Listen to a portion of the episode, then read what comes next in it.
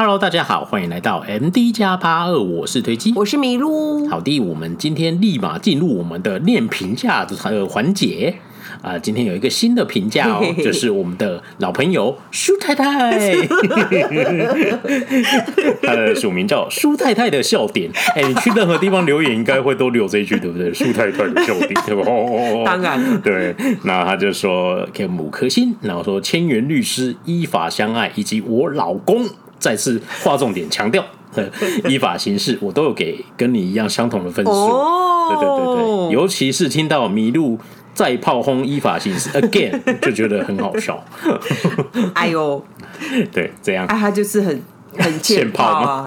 但我们最近有新炮轰的对象哦，我们不好不要只带名字讲出来。哦，可是言行言言谈中不自觉透露。哦，其实我我很想做一集炮。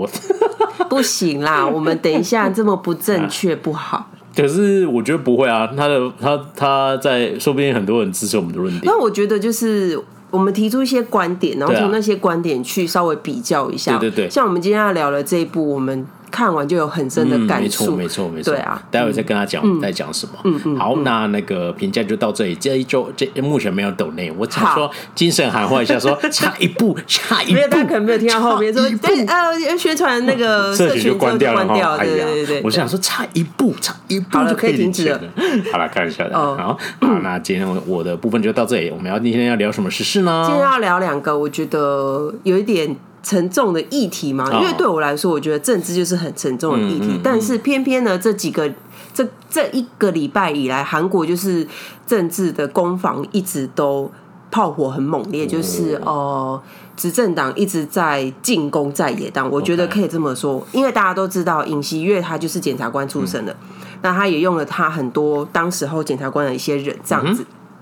然后今天第一个要讲的就是什么检察官政治追杀吗？我自己帮你下标题，谢谢。没有，就是呢，呃，上礼拜的时候，其实大家应该知道李在明呢，就是在野党的。党主席现在的党新任党主席，也就是上跟尹锡悦一起竞选那个总统，然后什么惨败哦，好零点几 percent 惨败那个，些微些微的差距落败，对，以些微差距落败就是李在明。那这阵子呢，如果大家有一直在看韩国新闻的话，不管是整点或是什么，你就是大，比如这不夸张，一个小时的新闻大概至少会有二十分钟在讲这件事情，然后连推机他听不懂韩文，他就是呃为什么一直在讲李在？对，因为我在煮菜煮饭的时候一直对，就是。就是我们吃饭的时候是在追剧，然后他在煮饭的时候，哎，对，他在煮饭的时候，我就一直在听新闻。八三年生的金好听金致腿肌，金腿肌，金腿肌，我就一直在听新闻。然后呢，总之呢，就是检察官的大动作去呃强制搜索。在野党的党中央这样子，然后呢，传唤了很多人。他传唤了什么人呢？就是之前城南市的开发公社的企划本部长，嗯、然后还有呃，也也我觉得都是李在明的左右手心腹，然后还有一个律师，然后两个律师，然后还有几个律师，还有一个是金融，这个名字很重要，他是他们现在在野党共同民主党的，他们有一个。研究院民主研究院、嗯、这个东西呢，算什么呢？就是这个研究院是隶属在共同民主党，也就是现在在野党他们的党底下。嗯、那这个这个组织呢，就有点像智库吧，像我们的党不是都会有智库吗？就像他们的智库。那这个副院长呢，他被他们抓去那个问话，就是问了好好好多天了，这样两三天这样子。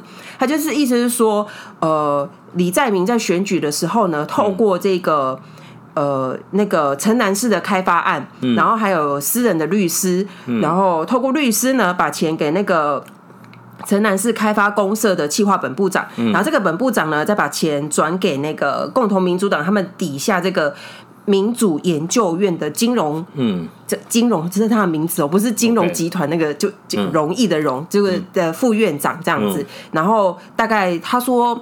呃，检察官说，大概非法的呃选举资金大概有八亿多韩币这样子，那他们就把他抓去，然后现在呢，他那个副院长他是一直都是否认的。嗯，那我看到的新闻是，就是反正有点复杂，就跟大家就跟韩剧演差不多啦。然后呢，但是呃，被抓去问话的那个副院长呢，他是否认，他就说这就是没有。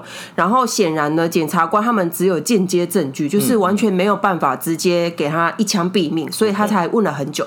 反正就是这样子，就是一直在查。那最让人生气的就是，最让在野党生气的就是检察官大动作，直接带人要进去强制搜索在野党的党部，因为那个。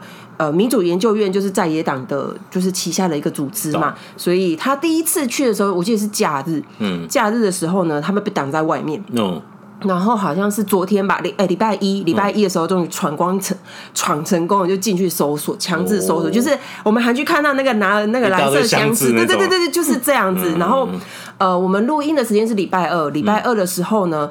呃，尹锡悦呢，他发表了施政演说，他第一次施政演说，嗯、然后呢，就是在野党的那些国会议员们呢，就抵制他，嗯、就是说你这个根本就是政治报复，对，对你政治报复，我们就不要去这样子，嗯、对，所以目前呢，韩国的政治情况就是这样子。嗯，他们有那么多国际跟民生问题，对，这个我们会后面再讲。然后他说，好。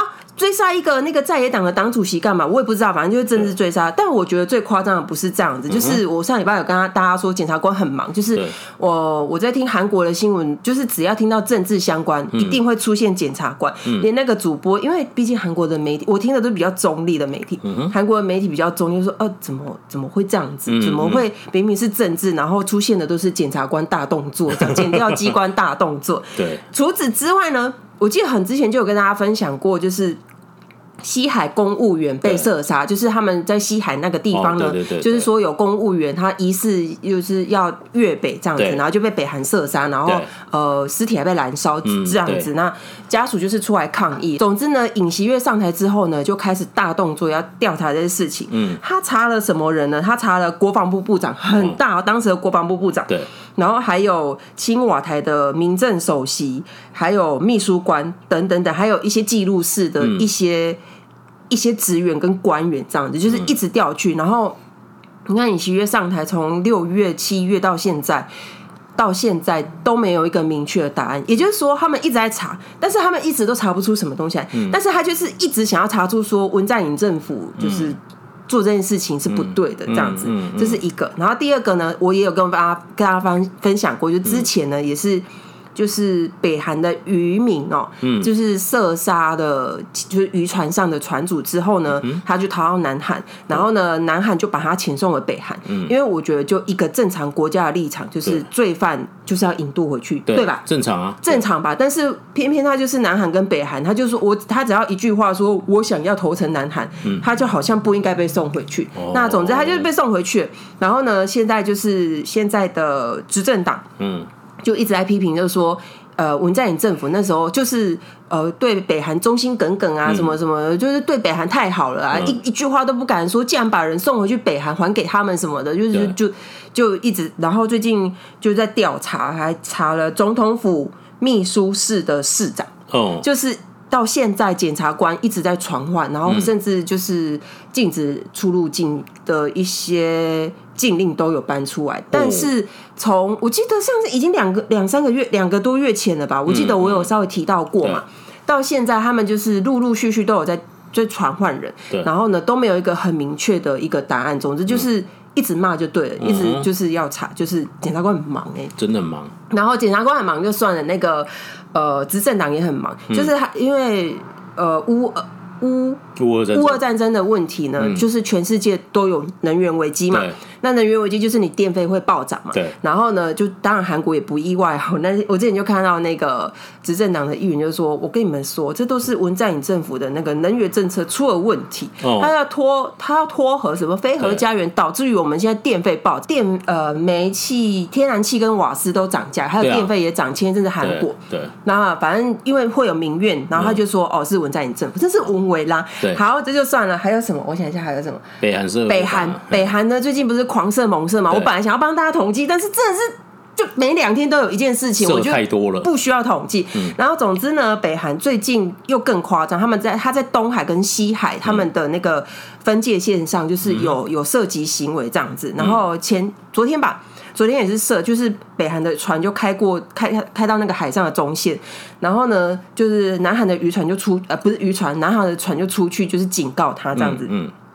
结果北韩就开始射发射，就是哒哒哒哒哒哒，然后北韩就说，因为你南韩你先超超限这样子，哦，本来就是这样子，他们叫 NLL，就是 这看了一段，怎么像国小时在吵架，中间画一条线，你超过了，对对对，就是北韩先超过，然后南韩就说，哎哎哎，你超限，然后北韩就开始打架，就啪啪啪啪啪，因为你超限，你先超限，反正他们就在互吵，然后总之就是。大家有在关心那个韩半岛的局势的话，就是北韩最近真的是动作频频，然后他们甚至在担心说北韩会呃有第七次的核武试爆这样子。嗯、那这就算了。总之呢，那个执政党又出来说：“我跟你们说，这这北韩的明显就是违反了九一九军事协定，反正就是一些停火协定，这都是文在寅政府害的。”我觉得好像那个政论频道的那个，但是我。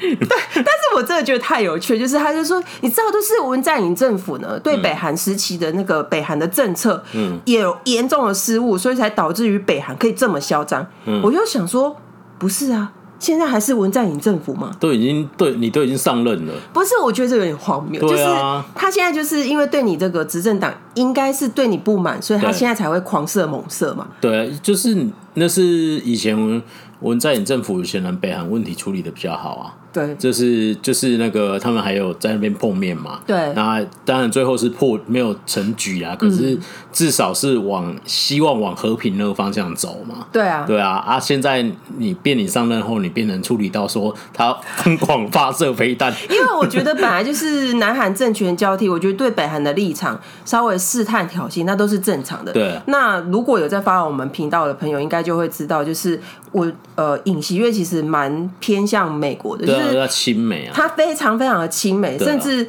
呃，北韩在射飞弹的时候呢，那前阵子他们不是呃韩美联合军演，对，那尹锡悦就说，我们韩国跟美国绝对会严正抵抗，就是哦好，嗯，就是。北韩就在挑衅你，因为你很亲美，然后呢，你的反击是说我跟美国会更加的紧密合作，哦那就是、然后北韩就更不爽了。哦、好吧，那我就继续打了。对，就是我目前看起来，我觉得就是这样子。嗯、然后他就说都是文在寅政府害的。好吧，一切东西啊啊，因爱民国呢？对对对对对，我觉得文维啦，因为我我我没有想到怎么哇，对，而且我觉得说到检察官，就是、嗯、呃。呃，尹锡悦不是把总统的总统府搬到龙山嘛？嗯嗯、然后前几天他们的那个新的 CI 出完，嗯，我觉得可以分享给大家看。就是韩国原本青瓦台上面是两只凤凰，然后就下面是就是一些象征，然后他把它改掉，因为已经不是在青瓦台了嘛。下面就改成那个，他说是龙山那座那栋建筑物的象征，就是几根柱子，然后中间那根特别高。大家如果常看那个律政剧的话，就知道那个韩国检察官的 logo 也是这样子，就是几根柱子，然后中间特别。高，嗯，然后大家就会说，哇，你现在演都不演了，就对了。他就说我，然后好像演我就检察官，我就检察官出身啊，对啊，对啊，所以就是我觉得韩国现在政治情势，就是检察官真的是很呼风唤雨，对啊，对，想知道他多风啊，去听我们那一集 The King 这样，对啊，而且就是再补充一下，就是只要讲到检察官的大动作，韩国的大部分的媒体的新闻下的标题都是。car，嗯，car 就是刀，把刀指向哪里，就是一定都是这样子，然后就是比较威胁性的那种。对对对对对，甚至主播就说：“哇，怎么就是讲到检察官就会跟刀有关系？”甚至就是韩国还有一些乡民呢，把那个检察官的 logo 中间那一根改成一根刀，这样子，就是他想要处理谁，他就可以处理谁。我目前看起来是这样子，因为像西海公务员跟粤北那个送送送回犯人那个，就是。你查了好几个月了，嗯，而且你已经大动作说你要查，你这好几个月他都查不出东西来，但是他是一直在传唤人，嗯，有一这有两种可能啊，就是一个就是真没什么可以查，嗯，再来就是查了不太能讲这样子，但是后者存在的可能性通常就比较低啊，因为你现在执政嘛。对啊，我不知道，因为像西海公务呃西海海上公务员粤北那个，就是我看了很多都呃资料，其中一个资料是说，就当时候文在寅的政府的立场来说，嗯、我把那个人直接说北韩射杀了我们无辜的人民，这样不是对我的政府比较有利吗？对啊，我何必要去特别去说跟大家说啊，他好像有想要越北，嗯、因为这样显然对我就是对我南韩政府就是比较不利啊，对，对。他没有必要硬要。这样子吧，人、嗯、人家是这样子说啊，嗯、然后对啊，证据看起来好像也是一败一败的，就是、哦、就没有而且绝对性的东西，而且已经就变了嘛，然后就对啊，我觉得家属也你很难，因为你除非去。传唤北韩的军官吗？呃，他们现在关系这么差，北韩说得要先吃我一颗飞弹再说。嗯、对啊，所以这蛮难的。嗯，好啦，那就是跟大家分享检察官现在在忙什么。呃，韩国的那个。嗯执政党现在在忙什么？哦、对对对，是这样。然后为什么大家这么生气呢？现在就接到下一个，就是韩国民生问题。其实之前就一直跟大家说，汇率一直涨，房价一直跌，嗯、然后那个电天然气一直涨，然后米价一直跌什么的，嗯、反正就是民生过得有点差，甚至有人在担心说，哇，这个情况跟那个一九九七 I IMF 那时期的前兆有一点点像。对，大家有兴趣可以去听我们那一集。嗯、然后总之呢，我今天就又看到一个很有趣的新闻，就是。嗯在他们的检察官这样大动作，在搞动作的时候呢，嗯、就是美国西屋，就是这个公司呢，嗯、它限呃透过一些手段呢，要限制韩国的核核电技术出口。嗯，呃，大家如果有 follow 我们的频道的话，就是就应该就会知道，五月的时候拜登去。访韩嘛，对，然后其中他们签了一个，除了韩国三星、现代呃现代答应要投资很多钱以外，嗯、有其中一个协议，我记得我有稍微念到，就是核子核能技术的那个共同同盟国这样子，嗯、然后他们那个时候是说要一起合作出口核电厂。那总之呢，事情是发生在波兰这个国家，因为乌俄战争的关系，他们就觉得说，哇，我们要确保自己能源可以自主，所以他们说要盖核电厂。嗯哼，那他们有六期的计划。对。我看新闻的资料是，呃，总共有三间公司在竞争，嗯、一个是韩国，嗯，韩国的那个叫韩水源，嗯，呃，翻译是这样，音译是这样，然后一个就是美国西屋，然后另外一个就是法国。嗯、那总之呢，就是目前原本是感觉上韩国的那个出现几率比较大，嗯、因为韩国的相对报价好像稍微低一点这样子，嗯、对，然后呢。这时候，美国呢，他那个西屋公司呢，他就去就是去控告，就说那个韩国的那个核电技术呢，有一部分呢是使用我们的技术，嗯、所以呢，你要用我们的技术，要经过我们 America USA 通过。就是他说，如果你南韩你想要输出核电厂的话，嗯、你需要得到美国能源部的许可，不是西屋这间公这这这个公司是美国能源部，反正总之他就是。告上法院就对了，嗯、然后那个波兰波兰他们好像有去有有去访美，然后就是波兰就出来讲这样子，嗯、代表就出来讲这样子，所以波波兰接受这件事，哎，波兰没办法，波兰是被美国控制的，对对对，所以显然就是武器都是美国给的，韩韩国硬生生就被这样搞，像因为。弄到最后剩三间准备要出现，嗯、然后看起来韩国比较有机会。嗯、美国抢不赢人家就说：“哎、欸，他用我的技术，你不可以这样子。”而且直接，而且干他什么能源部屁事？他他那个是我知道，我是说他说他用了他的技术，我知道，我是说中介的官怎么可以为是为什么是美国能源部？就莫名其妙，明明是波兰那个国家需要的，你明明就是用你的国家对他的国家控制力去逼迫他接受这个条件的。可是美美国一直就是这样子啊！啊。你看前一阵子我们我们没有讲而已，只是那个美国也是限制那个啊晶片啊，对啊，对啊，因为大家如果有在 follow 国际新闻，应该就会知道。电动车，对电动车，然后我觉得。这个还不是第一次哦，嗯、就是西屋美国西屋这间公司呢，在二零零九年的时候，嗯、也同样韩国水源这一间这间公司，嗯，他要向阿拉伯提出出口核电厂的时候呢，西屋又说你用我的技术，这有我的专利。然后那个时候呢，韩国的核电厂还付了很大的那个技术咨询费给他，嗯，然后现在又来这样，然后总之呢，他们就是意思是说啊，你怎么没有？把专利的事情解决掉，这样子。但是，呃，我看到的一其他的新闻报道是，韩国有其他的专家是出来说，这次波兰的这个案例呢，其实韩国已经用了很多他们自己研发的技术。对，理论上西屋美国西屋告应该是告不成。对，问题是现在不是告不告得成，是他直接跟波兰施压。对啊。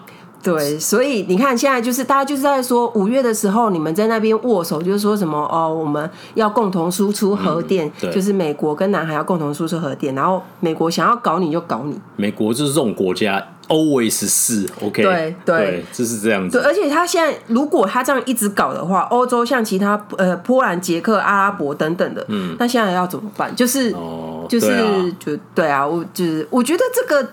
听起来是我们台湾没有办法想象，因为我们我们没有没有办法去出口，我们没有办法帮人家盖。其实听起来很难很难过，你知道，我们河山在盖的时候，韩国是来参访的，韩国那时候追不上台湾，那那个然后结果韩韩国现在强成这样子，然后只是我们的人才就在那个时候就断了，超可惜。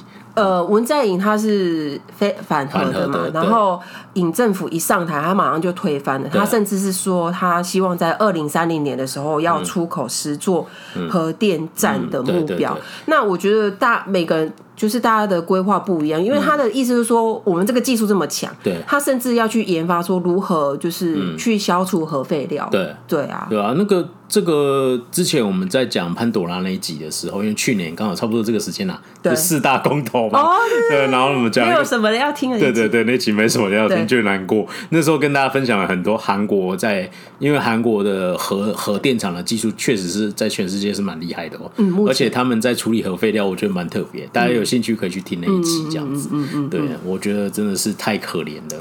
对啊，总之呢，就是今天跟大家分享两个，我我觉得有点沉，有点有点。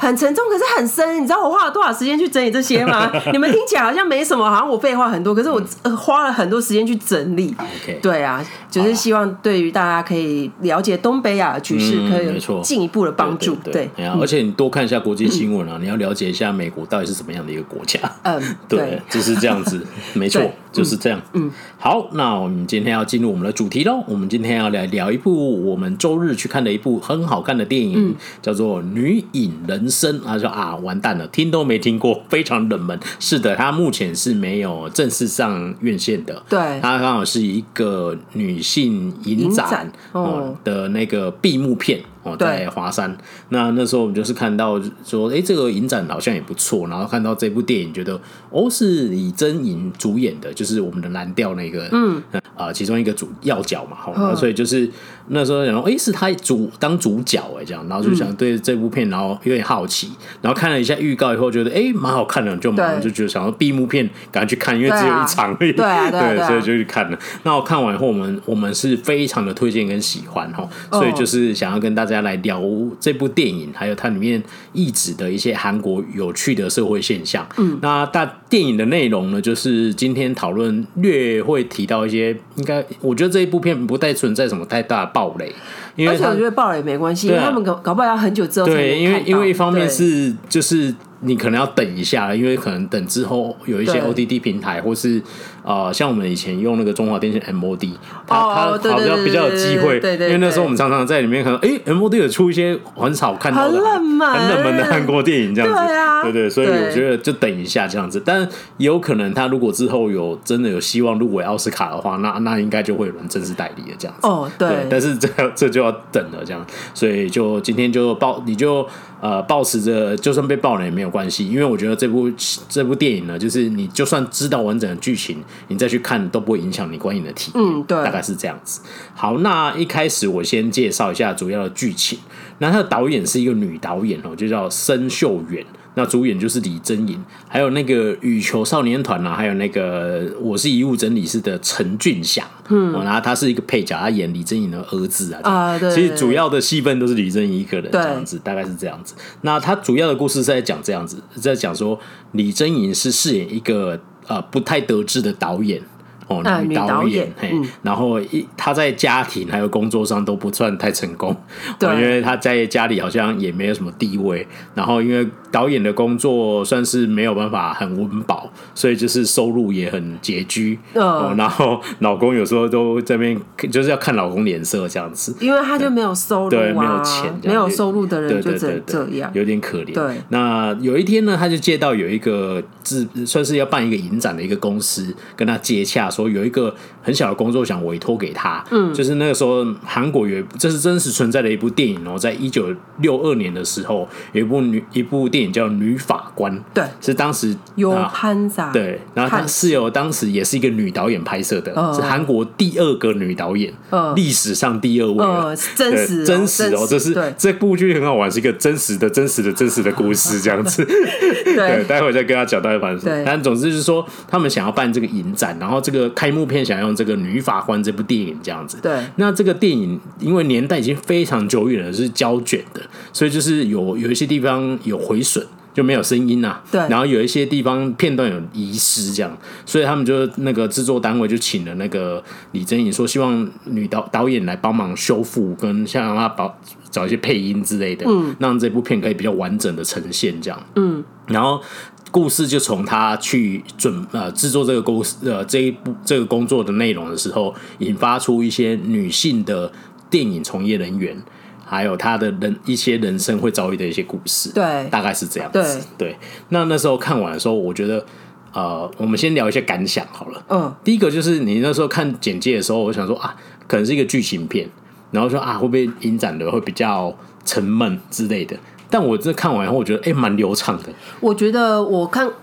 看预告的时候，老实说，预告我没有看完。嗯、但是我这个人是这样，影展的片，只要是因为我们是做这种频道，只要是影展，然后韩国的片，我就一定会去看。对，没错。然后那时候我看预告的时候，我觉得、嗯、啊，大概有一点就非主流吧，这样子。然后其实也没有抱着很大的期待，就想说看一下。嗯、结果一看完，我觉得还不错，就是 它就是淡淡的，然后。我在看的过程，他其实在讲女生女女生在电影的从业人员，嗯、可是我们也不是。对，那但是我看完有更另外有别的感受，就是。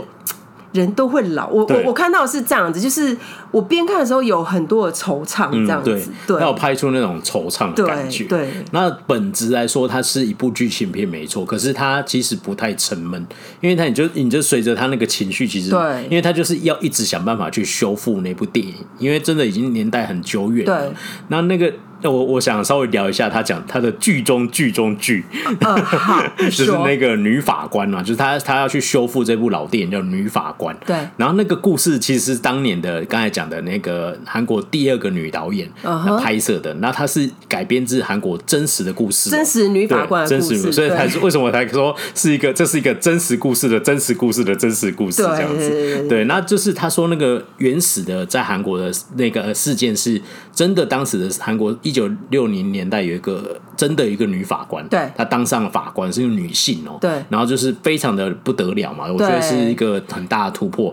可是不是所有人都是这样子看待的，对，包含她的老公，嗯哼，然后所以在这个社会，这个社会的真实案件是很悲剧的，最后这个老公就把他的老婆杀了，这样子，这很可怜这样。然后这段故事就被拍成电影，这样就是女法官这部电影。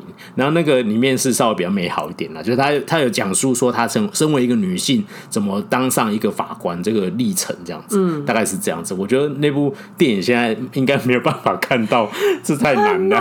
对，因为我根据我查到那些那个这部呃申秀元导演，他也是讲说有一些修复版本，但是但是你可能在韩国才有办法找得到，而且搞不好要一那种很艺术的影展才有，或是。这个他应该有数位化，我猜他应该是有，对啊，毕竟那是六零年代，一九六零年代的电影，对啊，到现在你看已经超过半世纪了，对啊，对啊，所以这是一部非常旧的电影，但是从这个故事里面带出很多女性从业人员跟韩国女性的一些呃很可怜的一些事事情啊，这样，然后另外就是你会感受到他那个氛围，嗯，对，大概是这样子，对啊，然后所以我们今天从几个层面来跟大家聊一下。第一个就是刚才讲说，它的主要内容就是在讲女导演嘛，哈，嗯，因为李贞颖本身也是一个女导演，然后就是一个也是拍那种非主流电影的这样，算是。对，因为她很可怜哦，她还跟她的制片两个人去看电影，对，然后他们在祷告说我们，因为他们是现代的，对，然后那个时候就说。今天如果这一场有坐满什么二十个人的话，我们就突破二十万人观影人次，就觉得很可怜。因为我们每次在分享，那像之前在讲那个什么寒山岛海战，哇，五百万、两百万，好像都几千，对，没错，破千万了，破千啊，对对对对对，这样子。对，然后就是他他们就是只能默默想个二十万就已经很心满意足。我觉得以他非主流二十万算很对，已经很厉害了，但但显然连这个目标都是很遥远的，对，很辛苦。那因因为因为他他就是拍这种电影的嘛，连他儿子陈俊祥那个角色都说说你都不看妈妈拍的电影，他说你拍的电影很无聊，好不好？我也是是同学家，然后他电视播一部电影，我觉得实在太难看，然后发现是你导的，对。对，只是就是没办法。他可是我觉得拍无聊电影跟性别没有关系，跟性别无关啊，但是 就是对，对，当然无关，对。对，但是就是那个那个他只我是说剧中啊，不是说女导演都这样子，只是说剧中这个角色他设定是这样对对对对，对，然后就是说，所以她她身为一个女性的在做这一行的人，她会遇到很多困难这样子，对，然后她。但是他又回去看他在修复这个女法官这部电影的时候，对，他又看到当年在做更困难，更困难，对，对，他说那个时候他说他在拍电影，不是在背着小孩，哦，那个剧，哦、那个那个很怀旧，不是应该就是真实的照片，对，就看起来很很辛苦，然后就背一个小孩，然后就是在那边指导演筒这样子，对，就是那个时候看你从这边你可以去看到女性在当时的电影的重影地位是。呃，很低的，对啊，非常低，就是基本上，因为片场百分之九十五以上都是男生，对啊，而且韩国就是很父权主义，对，没错，对啊，你知道我们之前做了一个专题是那个金智英那一集，对。对，然后就有聊到那个啊，韩国女性很多事情上很很辛苦这样子，对，对，所以就是在。在那个年代，一九六零年代更是如此，这样。对，所以我觉得他能导能当导演就很了不起。对啊，到底怎么指挥？在那个年代，对啊，我都想说那些大男人们真的会乖乖听他的话吗？这样子？我觉得，嗯，如果愿意听他的话。算很对啊，对啊，就是可能有点难，可能有点难，但是还是成功了。他拍了三部电影，对啊，很厉害，嗯，这样对，所以就是基本上这个这一部电影到这边为止是，其实也某个程度上是这部电影的申秀媛导演的真实个人故事。嗯，他某因为他也是一个女导演嘛，对，然后他也是就是呃，在他他自己有在做一个纪录片的节目。他就是这那个故事纪录片做的内容，就跟那个他的这个剧中李珍颖做的事情差不多。就是对，所以说这这这一部电影就是很感觉就是在看他个人，对对，有一点在看一个个人，就是他里面提到的东西又是真的，对，没错，大部分都是真的，对对。而且我觉得李珍颖演的很棒，这样很棒啊！而且那个时候，因为就是他说他要有一点，就是好像不是很突出。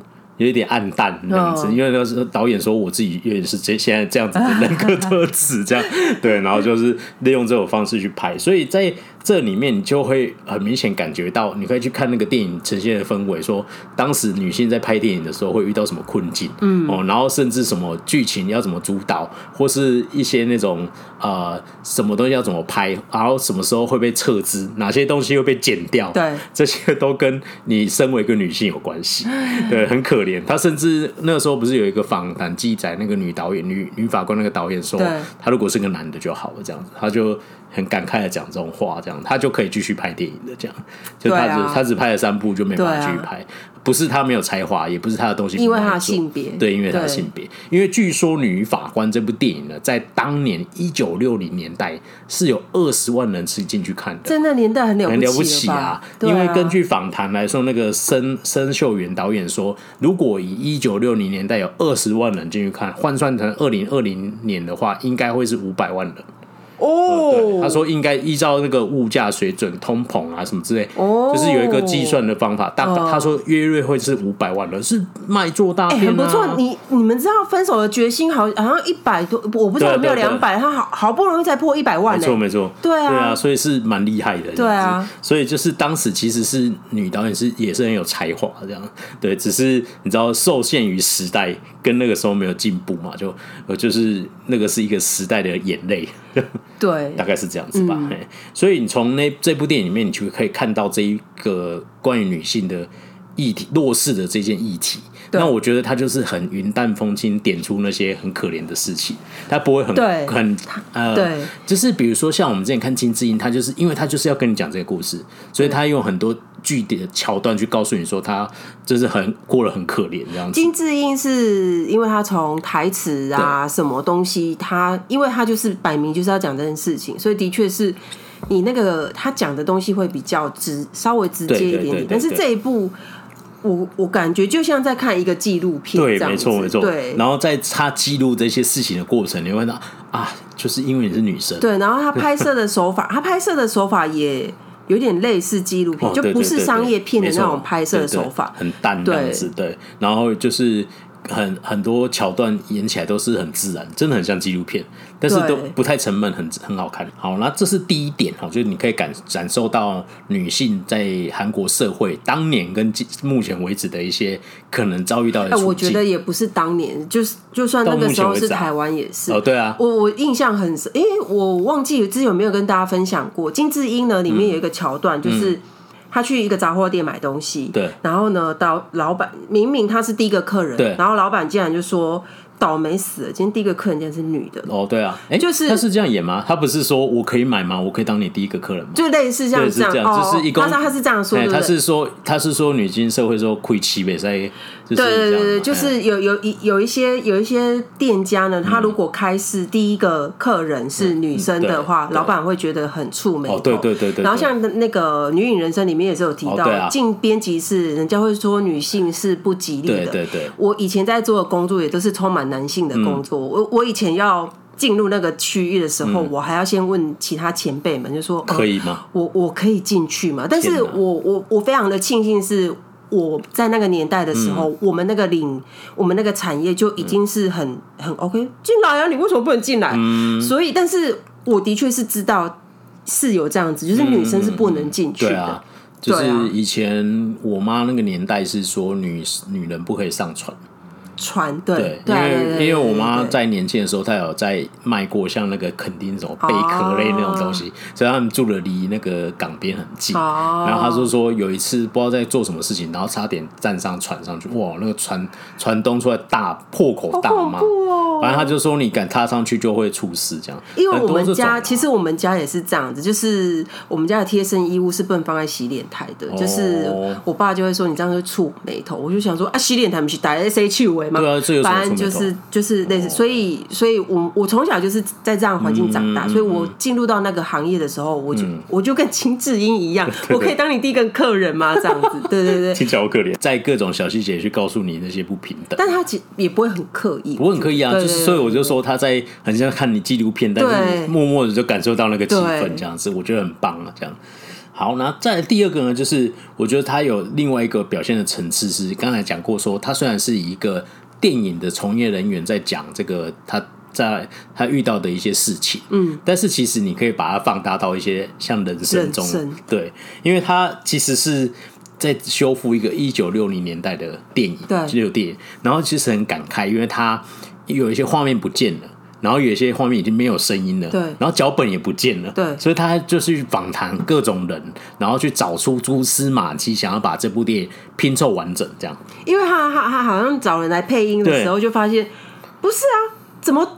上一幕还在跟前男友讲话，下一幕就跟别的男人结婚，就是太奇怪，显然被剪掉一大段，所以他就想要去找出来，这样去找出来，对对对对，然后想要找到原始的脚本，到底当时是写什么，怎么会这样子写这样子？所以就是在找那个过程，其实很惆怅，因为他们找到一些很惆怅，因为他找到一部一个照片，老照片，然后就三个女性坐在一个咖啡厅，然后他们说：“哎，这是这个是编剧，这个是剪接师，这个是制片什么之类。”然后说：“啊，他这个已经过。”死了，然后这个这个也过世了，只剩剪接师。而且他好不容易才找到那个茶馆，对。茶坊，对对。对，没错，就是千元律师他的那个办公室，对对对对对，很像，对，就是就是就是就是对对就是，对，就是那种风格这样子。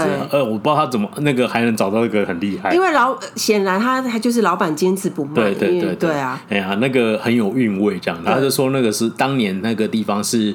电影从业人员的堡垒这样子，对他说，大家都会在那里集合，对对对，然后喝一杯弄热热的咖啡，加一颗鸡蛋这样子。哎，韩国很喜欢这样，因为韩国他们有个双核茶，你就是要加鸡蛋。对对对，我觉得就是那那整个桥段，真的会让人家感觉到，就是你。年轻又怎么样？嗯、你曾经意气风风发，或者是你曾经如此的，对，好像在那个当时你是与众不同的，嗯、又怎么样？对，你终究会老，你会被忘记，对，然后你会就是你会不存在，你会不存在，你会凋零，对，那个真的很看得很惆怅。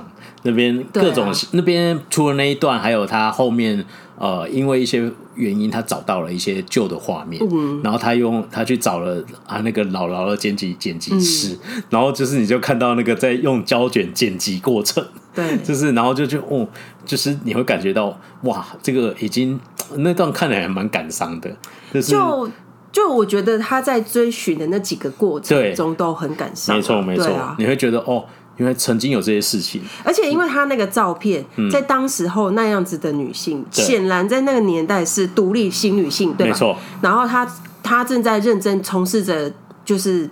很容易被打压的一个产业就是电影产业，在当时候独立的新潮流的女性，对，然后到到二二十一世纪的时候呢，嗯，大家都要忘记他们，对，然后她变成他们死的死。老的老死的死，然后老的又身体不好，对，没错。然后就是很惆怅啊，就是真的蛮惆怅。就是她曾经是这么美丽，对，这么独特过，对对啊。但是就是已经凋零了。我说你各位不要仗着现在年轻貌美就这样，哎，到底在干嘛？我突然这个警示这个标语，对对对对对，但是确实有这个感觉啦，她就是曾经也是一代的呃名名导嘛，哦然后就算是吧，第二个女导，对啊，就是历史定位是很很崇高的这样，对。但但是确实也是。走到那一段这样子，就是人都会人都会走到那一段，但是就是你会感觉到哦，他在这记录这个过程，怎么会突然传达出这个氛围这样子？很厉害，我觉得蛮厉害。对啊，这部这部分真的很蛮蛮不错的。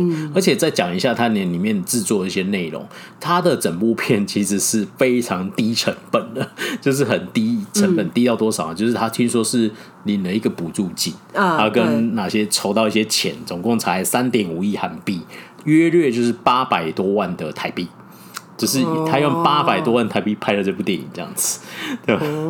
但我个人觉得他有一些地方的质感做的非常的好。他大部分都很，就是因为我们常看嘛，就会知道说啊，看车子就知道，绝对没有钱，没钱。因为那个车子看那个出风口就知道，这这车子就是自己的车子，没错，这是自己的车。很多你都会发现，他一定是用自己的方式拍的。对。然后有一小段呃画面，他说啊，看起来很旧，这是找到什么旧画面？说哦，没有，那是工作人员拿 iPhone 拍的。对，没有他他用他的 iPhone 拍，是他拍的吗？他就用 iPhone 拍的，对对啊，就就用特效跟后制做这个旧的效果，这样子。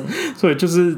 这是整个来说，就是确实是一个低低预算制作的电影，但是我觉得整体的调性、质感。剧情的那个顺畅度，我觉得都非常的好，很好、啊。对，你看的时候，你就会你都不会觉得很沉闷哦，就是你会一直都很很想进入那个情绪。他不需要明着跟我说，嗯、你各位，你们现在再漂亮再帅都没用，你们终究会老。不用，他不需要这样明确直接举大字报跟我讲。没错，他用这样一个一个过程，一些画面，然后一些对白，嗯、你就会砰就会打到你的心上。没错。对啊，真的是很很棒。所以第三个，我们就延续刚才你讲这一点，就是他有三个小小的呃支线，算支线，就是小小小的故事这样。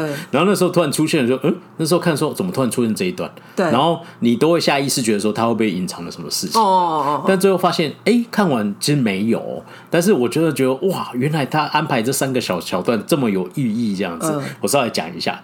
一个是在李珍颖她住的这个住家，嗯，她的楼下附近的一个停车场，嗯，然后就是有早上的时候就围了一大堆救护车跟警察，然后说啊发生什么事？他说有一个女生死在车上烧炭自杀了，然后他说死了半年才被发现，对对对，然后他就吓一跳，说什么这这个地方大家不是都人来人往的吗？没有半个人发现呢，这样子，然后结果就就因为这个事件这样，然后那个时候他又李真颖又发现了一件事，就是他隔壁的邻居。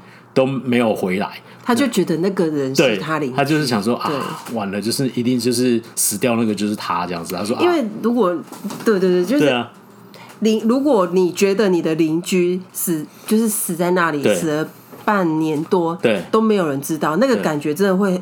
啊，对，就很不是滋味，没错没错，就是那种很啊，怎么会这样子那种感觉？对。对，然后再来还有一段小故事是他在追寻一些呃，因为他想要找一些当时的工作人员，嗯，就是找到了有演过这部女法官这部电影的一个男性演员，然后他已经在养老院了，然后就是可能神志也不是很清楚，然后他就去那里这样，然后希望说借此去呃问到一些线索这样。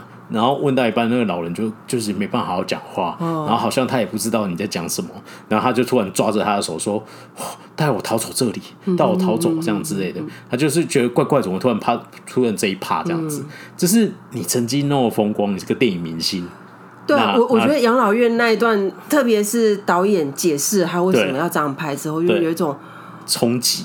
我真的觉得应该要推行安乐死，哎，因为他的意思就是说，他就是被困在那里，对啊，他想要走，他也不能走，他就一辈子，他老了，他就只能在那里孤，就是的，直到他断气，对啊，没错，对啊，就是确实是就，然后他被忘记了，然后他去问说，那你记不记得导演？他也忘记了，大家都被忘记了，对，没错，对，所以他从这些支线小故事里面带出几个调性，一个就是冷漠、忽略跟遗忘。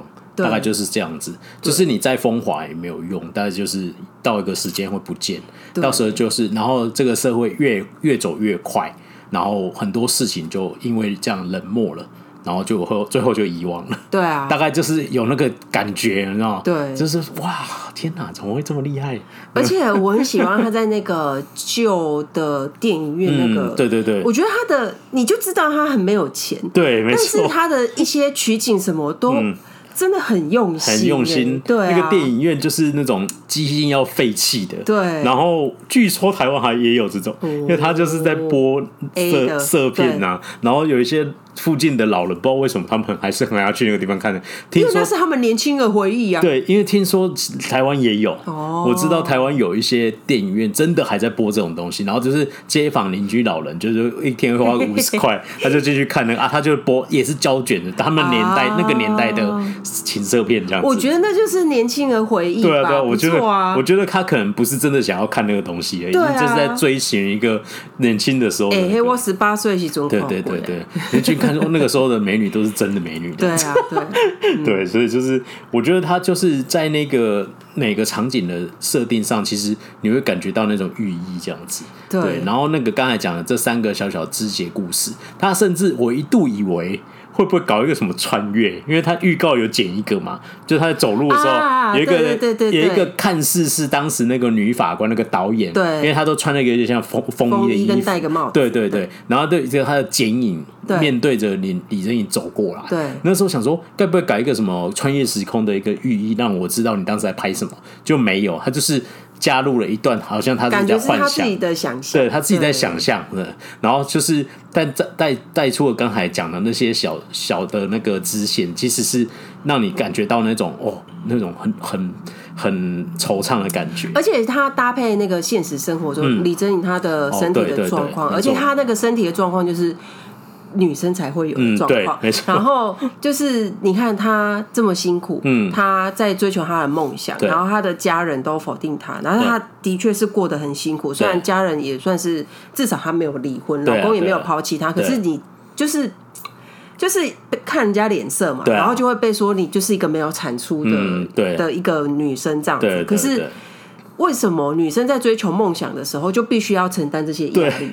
好像如果颠倒过来，通常都是这种故事嘛。男生在追求梦想，然后女生在后面没有默默支持他。对啊。然后支持他成功以后，就是就是与有容焉这样子，好像都都没有女性是这样子。对。女性在追求梦想，都会觉得好了，不要再做梦了，可以赶快去找工作养。男生的梦想都很伟大，女生的梦想就也也不是说一定要男生养家或是怎么样，而是就是看着就会觉得说，一样是在追求梦想，可是事实上女生。的的状况的身体就是会这样，我、嗯啊、他他他的那个子宫出问题，她她不是问她老公说，所以你们子你们那里出问题也会把它切掉吗？就我说哎、欸，对耶，对，天哪，好像也是哦，好像是，好像是、哦，对啊，对，就身体构造不一样，对啊，对。就是这样子。然后我觉得安排的蛮巧妙的，就很巧妙，对，对，就是很多很多很有趣的呃。寓意藏在他这些小小的细节里面，这样子，然后他整个调带出来就发现，哇，原来这一些安排都有点感觉。然后透，而且不是蓝色窗帘哦，因为导演最后，因为我们看这场最后有一个导演的访谈，嗯，他真的就有讲出说，哦，我就是这样设计，希望可以带出这样子的感觉，我就觉得真的做到了，因为他没讲之前，我们就有感觉这样子，对啊，那时候就是哇天，好险，这不是蓝色，不是我们自己 不是自己脑补了，我们不走这种脑补路线，是是真的这样子，然后就觉得很棒，这样，就觉得哇，电影可以这样拍，对，可以这样隐喻。不需要在某个地方弄了一个唱片，然后播了一个意大利歌说。他唱着自由，我知道是不是甩我？停停停停停！你是不是在凑啊？啊，对，是，就是那一部，对对，什么图什么图鉴的这样子。我觉得情欲台北，对对，不是，我觉得有时候就是觉得说，有些有些剧，你知道，或者有些电影什么这，当然人家。从电影从业人员，或是这种影视从业人员，他当然就是有一个他想要告诉你的故事。当然啦、啊，对，那他你可以用很多方法让你感受到，达到那个氛围，因为我觉得氛围很重要。哦，就是为什么电影会是一个艺术，就是它它可以。他可以用一个你根本不会想过的音乐啦，或者什么一个小小的桥段，但他就可以营造出让你整个感觉就是哦，我感受到那个惆怅的样子，我感受到现在那个沉重的压力，对，这个就是导演的魅力。而且而且，我觉得这个是女导演特有的魅力，对，没错，对啊，那就很厉害。但是有些人。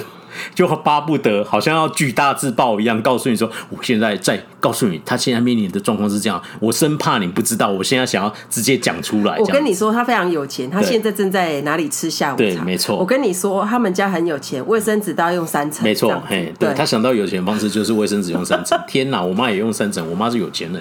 哦，原来是这样子，是我都误会我妈了。对对对对 对。好，我们继续。对，OK，好。那最后，我觉得就是要跟大家聊一下，我觉得。历经了一九六零年代，当时的韩国是一个第一个、第二个女导演的时代，到现在其实非常多的女性从业人员都表现得很好，oh, oh. 所以我们最后想要跟大家分享目前正在发光发热的韩国女性的从业人员。Uh huh. 对，第一个我们前两集有聊到了。很厉害，我们自己非常喜欢的作品《小女子》，就是文森佐的导演，没错，她叫金熙媛嘛，哈、嗯，她是一个女导演哦，嗯、所以你就是哦，女性有知道她的世界观，还有她的画面观，为什么会弄得那么漂亮？我觉得。真的是不一样，因为那个时候我哦，我本来想要做一个古装剧的专题，嗯嗯嗯、就是跟大家稍微聊一下古韩国的古装以及他们一些就是术语这样子。对，那总之呢，就是为了这样，我前阵子看了很多史剧，嗯、就是他们称史剧这样子。对，洪丹心也是女导演，嗯、对，然后衣袖红香边也是女导演，对，然后呢，金熙元导演呢，他曾经导过《成为王的男人》。哦，对啊，没错。大家如果这三部都有看过，就一定知道我想要说什么。嗯、对，这三部的画面，这是美到一个炸裂，嗯、特别是红丹心，嗯、我觉得红丹心是最美的。嗯、或许有人会觉得说，他他是不是在故意卖弄？嗯、但是又怎么样？他就真的很美。他炫技又怎样？就有技才可以真的很美。他的每一个画面，你你好，对他炫技又怎么样？他的画面都是有他的寓意，是对应到剧情的。他不是故意拍了一个。贝拉维达，对对对对对对对，不要再臭。好，对，就是真的很美，就是这三部古装剧，嗯，我觉得大家可以去看一下。那我另外印象深刻的史剧还有其他比较，我一比较深刻的是那个《我的王国》哪一达啦，就是张赫有演的那一部，嗯嗯，就不一样，男生男生跟女生导的真的是就是那个画面呈现出来就真的不太一样，没错没错。然后像我们之前推的政客陈时中，哦，也是一女导演哦，对，对啊，所以她勾画出那种呃笑着笑着带泪那种感觉，而且她也是那个她的主角是用女对，没错，政客，然后就又介绍到婆家那个时候，我们那个时候看到她哇，在你外面呼风唤雨又怎么样？你看到婆婆来，几乎要跪着，几乎是跪着，然后在那边讲，对啊，是毕恭毕敬的讲话，这样就是插入了很多这种。啊、呃，女性才能体会的一些苦涩啦，这样子。对对，然后另外像那个怪物嘛，哈、哦，就是申河君这部神作，哦，那她也是女导演，这样。对所以，然后另外就是不用说，我们很常推荐的很多。目前非常优秀的编剧、作家，oh, 对都是女作家。我觉得那朴海英作家上礼拜才上台湾，他那个讲座，我一般人不能去听的，不然很想去听。哦，oh, 对啊，对啊。然后像呃之前呃那个什么金银淑作家啦，其实你盘点几个很有名的大作家，都是女性哦。我不对，但是我自己会觉得啊，好像作家大大部分都是女性，好像是对啊。我我是不太知道为什么，因为其实就算韩剧在演说、嗯、哦是作家，你看那个浪漫的体质。也是这样子啊，导演都是男生，就是跑外面的都是男生这样子，对啊。但是现在有在改变，对，有个越来越厉害。然后你看，我们之前看两天一夜的时候也是 PD 啊、方格利这样子，对，所以就是越来越多女性的这种呃导演也好、编剧也好，或是这种 PD 也好，就是表现都很好啊，当然都是非常厉害这样子。对，然后我看了一个统计数据啊，还是说。根据二零二零年的韩国的影视的从业人员的一个统计，嗯，那目前以前哦，就是韩国在刚才讲了一九六零年代，九十五、九十九点 percent 都是男男生我觉得完全可以理解，完全可以理解，对，对，可能那个一 percent 就是那个导演本身，对，就没有别的人了这样子。对，那到目前为止是在线上的，呃，以。做这一行里面来统计，大概有三十三 percent 是女性的。目前哦，那还蛮多的，还不错，对，而且三分之一，对三分之一的，对，因为他还加入了一些，比如说灯光啊，或者什么，可能比较需要扛重物之类的，这就技术人员可能还是男性居多啦。但是这就没有办法，对先天上有一些限制啊，对，真的没办法，对对。但是就是就是在呃从业人员的比例上是有。在增加的，而且确实你看到最后成果的作品就都很好嘛，都越来越厉害这样子。对，对啊，你看，你看小女子画面，对不对？哦，美到极致啊！其实文森佐就很漂亮了。对对对，文森佐就已经很厉害，而且文森佐那时候是受限，他无法出国。对，他有很多地方，他如果有出国，他应该会拍的更好看。但是没出国，他就可以把它拍成这样子，就很厉害了。这样，对啊。所以就是其实有很多呃。在电在这部电影《女影人生》里面，其实讲述着一个女性导演上的一个苦涩哦，从那个年代到现在这样。对，但确实在时代也有在进步了哈。那越来越多好的作品有女性指导出来的这样子。对，所以我们今天就是跟大家分享这部电影叫。呃，女影人生哦，那大家就期待一下，赶快祈祷某些 OTT 平台或是一些那个赶快上，这样、哦、可以，大家可以去看一下。我们真的非常推荐哦，就是一部非常好看的电影。那也跟大家聊一下韩国目前在线发光发热的一些女性的电影从业人员这样子。嗯嗯、好，那今天节目就到这里，最后要宣传一下我们的社群，我们粉丝团叫 MD 加八二韩国影视研究基金会。I G 是 M D dash dash dash 八二四个 dash 哦，嗯，然后我在各大 Podcast 平台呢搜寻 M D 加八二就可以找到我们哦。啊，喜欢我们的话，记得给我们五星的留言好评啊。最后还要宣传一下 YouTube，越来越多了。好，那个 YouTube 是 M D 加八二。国之的国之家，对，然后记得帮我们订阅一下频道。然后我们现在有三支影片喽，好多呀！对对对对，努力赶快产出新的，对对，哎，加起来点阅数不少哦，快五千了哎！对对对对，好，谢谢，好了，那就今天节目就到这里，下次见，拜拜，拜拜。